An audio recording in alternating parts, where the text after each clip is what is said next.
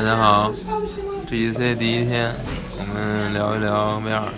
GDC 是什么呀？GDC 是游戏开发者大会，啊，今年的三月十四号到十八号，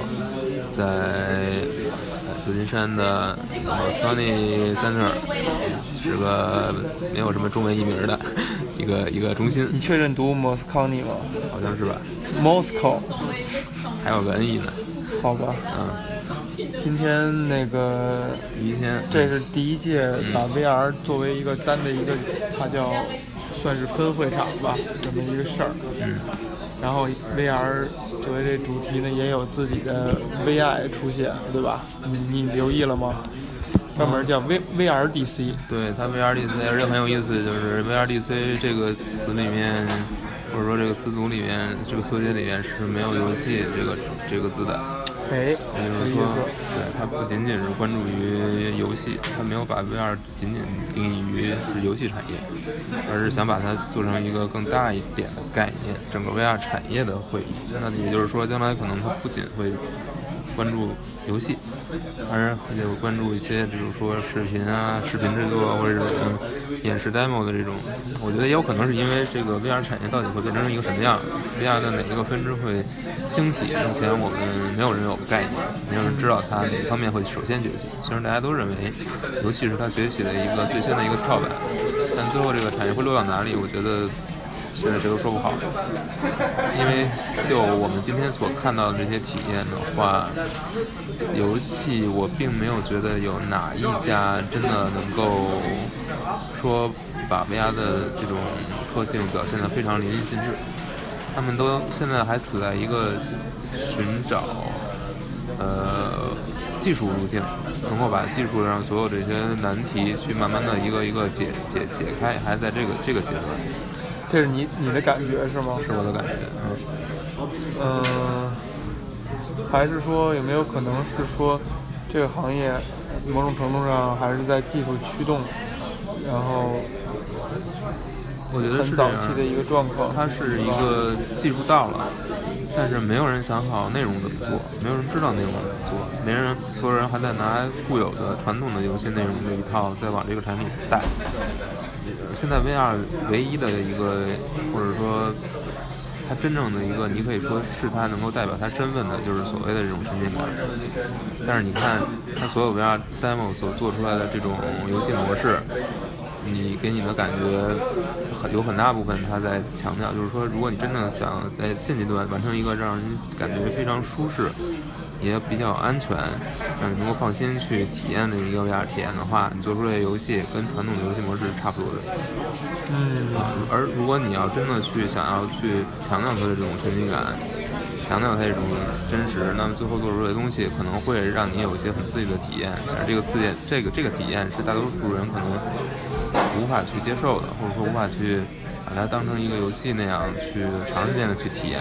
嗯这种刺激是对人来说是一种有点过，有点过量，啊。今天一个挺直观的感受就是说，所有 VR 主题的大会都是排队很严重，对对对排队非常严重关注者非常多。嗯呃，因为这个大会，这个 GDC 这个会跟所谓的比如 TGS 啊，嗯还有什么 E 三这种会，一个很大的区别是说，这个参加。呃，来这个会上的人几乎都是在这个行业的从业者，对，尤其是头几天，很少可能出现，呃，包括学生在内，包括纯粹的玩家在内的这一部分人群。嗯所以其实我们能感受到的是说，VR 这个事儿，在从业者当中还是一个非常大的热点，或者可以说是这届 GDC 的第一大热点。对，很明显是远远超过任何其他主题的关注度，大家都在知道，都知道这是一个潮流，但是就是不管这个潮流会不会起来，大家都在做准备，每一个人都在做准备。呃，你你你觉得能断定说这，大家觉得这是一个潮流吗？还是说，嗯，呃，大家对这个词很熟悉，但是都不敢确认它是一个潮流，所以都来确认这个事儿。他们都来确认，这本身就是一个潮流，或者说所有人都在关注这些东西，所有人都在去想要了解它，想要弄明白它，想要做好准备，这本身就证明这个东西起码在现阶段是被很多人关注到了，就是在这起码在开发者这一个层次，他们他们是已经在默默做着自己的准备。嗯啊，虽然玩家对于玩家来说可能还是一个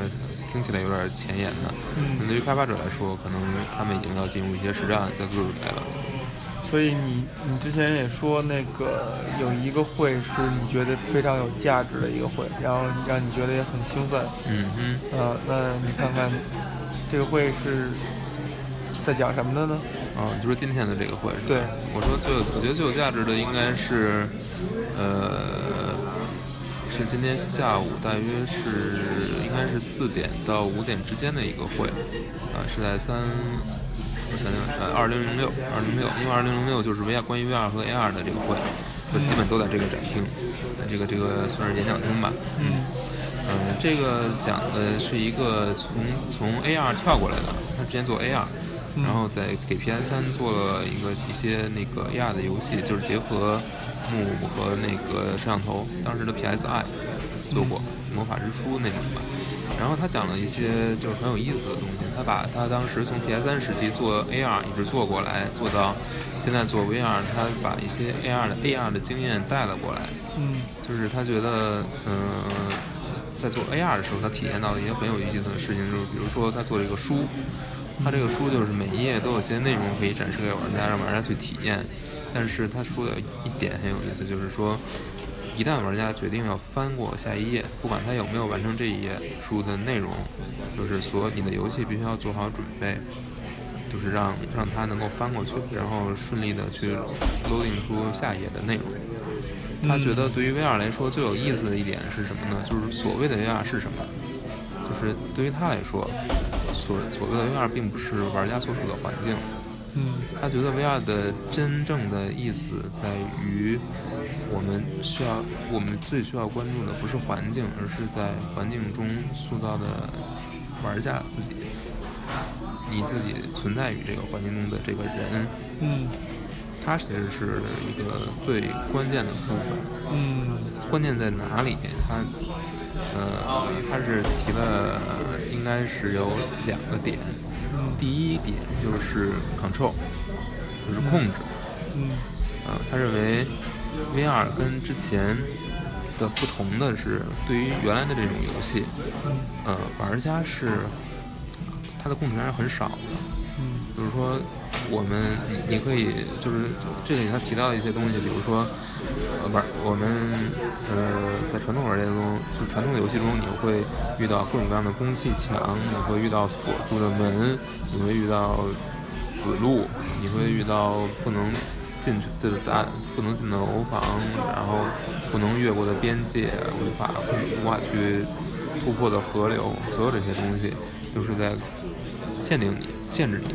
但是这种体验，如果你是用第三人称，或者说用传统的鼠标、键盘这种所谓加上第一人称去体验，所有这些，只要是你是不是用 VR，你不是真正在那里面去体验，不是这种进入式的体验，那么你你就不会觉得它很异样。你知道，因为你已经熟悉了这一套机制，你知道这是游戏开发者告诉我这儿你不用再去尝试了，嗯它是假的。但是对于就是后面没有东西了，我不做了，我知道你也不用在这儿尝试了，我我们是一个心有灵犀，对吧？就是玩多了你就知道了。但是对于 VR 来说不是这样，就是 VR 来说，它是强调一种沉浸感，它就需要尽量的减少你和创作者之间的这种心有灵犀，因为你一旦有这种这种情形出现，这个门是死活打不开的，你就会突然意识到背后这个人的存在，这个设计者的存在。也就是说，你意识到自己是被控制的，那这样的话，你的沉浸感一下就打就被打破了，因为你意识到了这个世界是有上帝存在的，它不是一个真实的，它是被创造出来的。那你一旦你产生了这种对于创作者的认识，那么你的沉浸感马上就消失了。而对于 VR 体验来说，这种这种出离感，这种这种在这个环境中的抽离感，是他们要极力去避免的。也就是说，在这种游戏中，你要你要你在对于空气墙、对于这种打不开的门的这种设计，你就要非常非常的在意，因为你想让他把这个世界当成一个真的，你就要让这个世让他和真正真的世界去有一种呃相似度非常高的相似度，或者说尽量避免在传统游戏中会出现的这些东西。对，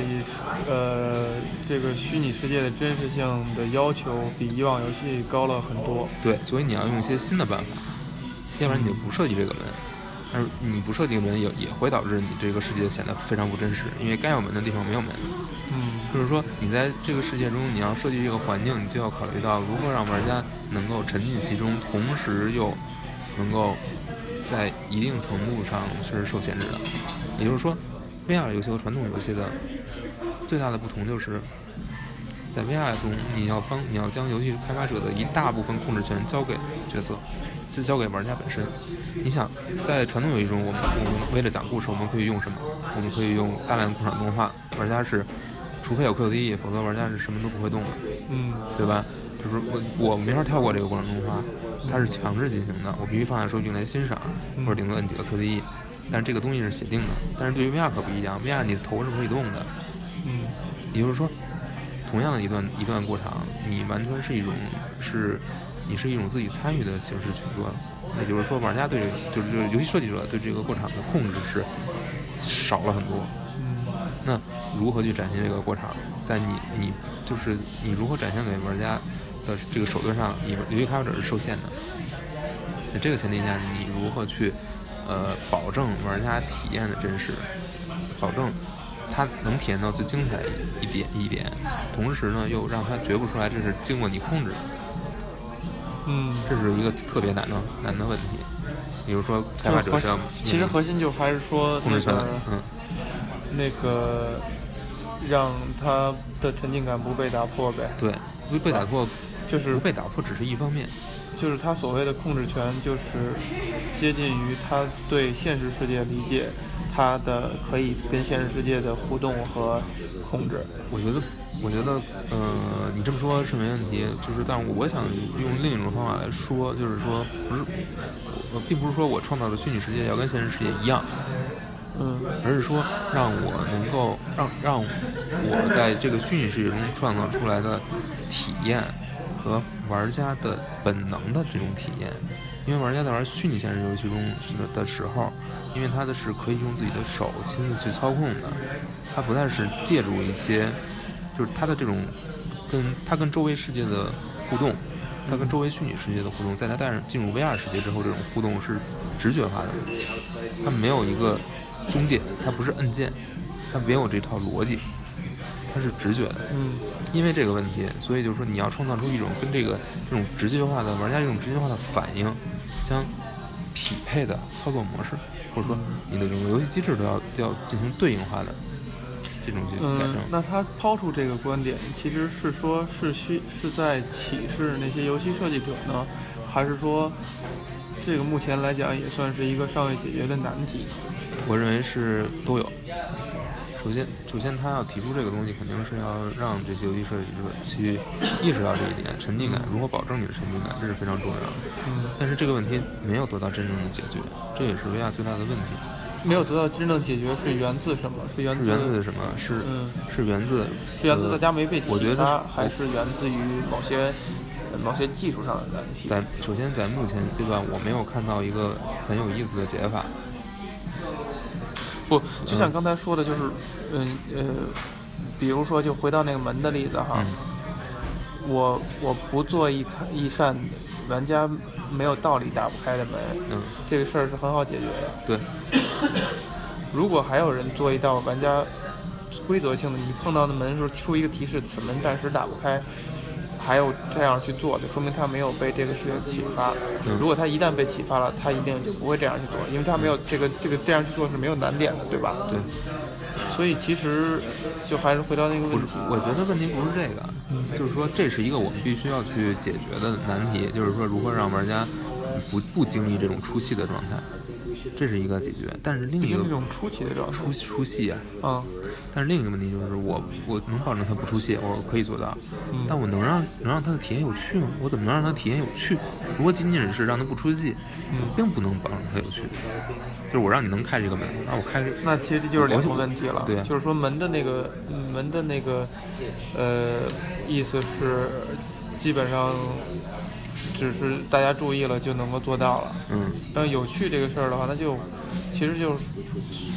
其实就是游游戏永远应该追求的一个东西。但有它它不是它不是在 VR 这个时期才会被提出来的问题。是，但是问题就是在 VR 中，你的这种凭靠直觉的这种操作，就让你传统的一些游戏设计的东西无法放进来。嗯比如说，比如说我呃，我今天就是那个呃什么呃，哎是你将要死还是怎么着？就有那么一个 demo，嗯那个 demo 很简单，就是你在车里坐着，然后你要逃出去，然后你要开，就在车的各个部位找各种各样的东西，然后最后组合怎么怎么样，就逃出去。但是如果你找不好呢，就会死，就会死掉。比如说你在里边抽烟，就会引起大火，把你自己烧死；或者说你什么车弄不好，你那个通电把你自己电死之类的。车里还有各种各样的死亡陷阱。然后呢，这个 demo 也也很短，然后问题就是问题就是什么呢？它这个游戏做出来之后，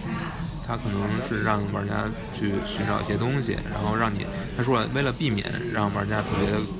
特别 confused，特别特别迷惑。就是让这个，他就是说，因为玩家的操作都是特别直觉化的嘛，嗯所以它的谜题设计也是非常的直觉化的。嗯也就是说，比如说我拿螺丝刀，我就我拿一个螺丝刀，我不不是说像传统的解谜游戏，我知道它可能用它的它的用法肯定跟一般的螺丝刀不一样，但是在这在这个在 VR 里面你就不能这么做，你要让它就是要开螺丝用，嗯，然后他这么说之后，最后就是说，他还他就把那些传统的解谜游戏的那些精彩的设计理念又又说了一遍。那嗯也还是就是这个例子哈。所以，所以你最后玩的这个游戏就是把传统的那套游戏理念、游戏的流程玩玩了一遍，只不过你是用 VR 里玩的。那对于你的体验来说，其实你享受到的是传统的冒险游戏的那种道具组合、道具就是那种那种发现的那那种那种乐趣，只不过是你用 VR 去执行的。它这种乐趣是，你说 VR 可以加强这种乐趣，因为都是你亲手去做的，可以。但是它，我觉得它的它对 VR 的利用是一个是一个最底层的一一种层次，甚至 VR 的使用还让它不能去设计一些异想天开的东西。行，我大概因为你明要直觉白逻辑了。其实就是说，呃，嗯，你的意思是说，还没有人想到，只能只有用 VR 才能实现的新新型的乐趣，对对，就是无论是无论是呃游戏设计者，还是这些呃研发 VR 的偏技术一些的人人员，目前都没有发现这项技术能带来哪些额外的乐趣。对，甚至它还有一些反作用，因为要求你必须用直觉来。那那你今天你你得到一些答案吗？或者你有一些想法启发吗？嗯，我觉得他说的一些想法，就就是起码，我觉得他是真正去想这个问题了，他不是在绕。其实这是一个好问题，我觉得嗯。真的就是，如果能把它总结 总结到这儿的话，就是说 VR 没有创造新型的乐趣，对。它凭什么存在？它甚至还起到了一些反作用，包括因为其实我对这块儿不太关注的原原因，是因为我一直看到的都是一些那些反的作用，呃对，啊，那没有，就是现在创造新乐趣这个事儿，目前还没有人解答，或者说目前在我们目力所及范围之内还没有人解答。是的，那就看，希望今后几天能有人解答这个问题，因为这个确实像你说的还是挺关键的。对，就是就不然我们费那么大劲，我们花了钱，我们买了这设备，我们还要玩玩的时候还被看上去很很他妈傻的样子，对我们却没有得到额外的收获。对，就是我花钱买了大麻，我还没有嗨，嗯，可能会弄个头晕脑胀，可能还弄得头晕脑胀没，准还得个心脏病什么的，没准还嗯有危险猝死。啊，就是很危险啊。对包括现在很多技术问题都没有解决，线缆的问题，你活动空间的问题，对，你什么都看不见的问题，嗯就这些东西都不是说你短时间内能够解决的。我起码现在还没有看到解决办法。嗯，然后你能提所提供的体验呢，确实沉浸式体验是你唯一，确实是你可以提供的。但是这种体验真的跟游戏传统游戏提供那种体验，它是它它是并行，它不是同一个东西。它只是给你提供了一些稍微提供了一些新奇，但并没有给你提供可以持续的饭。智力乐趣它没有提供，它提供的是感官乐趣。你如果纯粹是说感官乐趣的话，做好了它也算是色情可以了。或者说只要是围绕这些，我觉得就是就是它最适合就是做色情，因为因为它它它跟游戏的这种很多游戏就这种最基本的这个它这种基于玩法的，基于这种你去去计算，嗯它是跟你这个 VR 这种凭借你的直觉，嗯。它是一它是格格不入的。目前你听到的这几个讲座里边，大家有把色情这事儿提出来吗？那那可没有，还没有啊，还没有，但是其实已经有厂商在做了嘛，不是这个，嗯这个说 VR 适合做色情这事儿也算是老生常谈了。现在也是老生常谈。嗯，只是说，嗯、就是乐趣的这个事儿，那那确实有点伤感了。其实就是大家还没有，广大的聪明的开发者们还没有发现 VR 能带来的不一样的体验。嗯，对，不过其实这个问题有意思在哪儿呢？就是，嗯、就是我们看，如果我们说智能手机嗯这个横空出世的东西，让嗯游戏变新产生了一块市场，这对块市场跟传统的市场变得很不一样，而且对非常大，无论是从用户规模上，还是从商业价值上，都嗯非常非常大。对那它又带来了哪些不一样的体验呢？我觉得更直觉化的操作呗，只能这么说。那可是就是就是因为直觉化的操作，直觉化操作指的就是用手去触控，是吧？就是它没有，它就是它就是在你的行为和你产生的结果之间的这种联系，这种对应是更为直接的。其实从这个角度看，VR 也是，VR 是比比触控比比触摸屏还要直接，这是没这是没错的。但是你的便利性是远不如它的，远不如手机的。对，所以其实回到刚才那个就是手呃智能机这个这个问题，就是呃我们知道在便携设备这块儿早就有了，就是无论是任天堂的掌机还是索尼的掌机，对吧？只是大家没有聪明到发现它的可以改可以更新的触控方式，嗯，所以就错失了这个潜在的市场。不，我觉得不是，不是错失的市场，而是是两个不同的市场。不对，是就没错失了开创一个目前手机这么大市场的机会。就我们我们我们我们假想啊，如果比如说那个那个我觉得你像你像比如说 DS、NDS，它嗯其实是瞄准了这个市场的，但是它没有去再往外拓，因为任天堂他知道自己就死守住游戏那儿，他他没有再想再往外拓。这是如果他往外拓了，也未必是现在这个样子。就我其实不并不觉得任天堂不太想往外做，因为它的很多游戏是奔着老少皆宜去的，所以它是更更更希望更希望有更多的人去接触。就是我们如果如果假设，比如说他他做他做呃，无论是 DS 还是说在 DS 之前做了一款呃完全用手触摸的，当然我们。我们可能知道这这个 Multi Touch 这个技术是苹果的专利哈，就如果他在之苹果之前发现了这个事儿，发明了这个事儿，并且他把它加加了呃蜂窝网的模块，那这个市场就可能就是他的，只不过他没有，他无论什么原因他没有这么去做。最大一个原因可能就是因为他就把自己限定在游戏了，它不是一个大众消费品，它始终不是这样。所以其实从这个角度的话，就是如果这这就是回到你刚才说的，就是 VR 这个东西，如果不限定在游戏里，可能会有一些对。在其他领域擅长的擅长的 player 把它去变成一个对，现在有很多人在用，比如说医学产业，比如说就是远程的这种嘛，然后还有就是房地产，房地产看房就完全不需要那什么了，完全就不需要。这这些，我觉得还是还是属于是另外一个怎么说呢？就是又是另外一个话题了。就是其实就还是刚才说到，就是在饭这个问题上，嗯，因为你你看，嗯，旅游，嗯，在饭这个问题上哈，嗯因为旅游也算是嗯某种程度上一种功能性，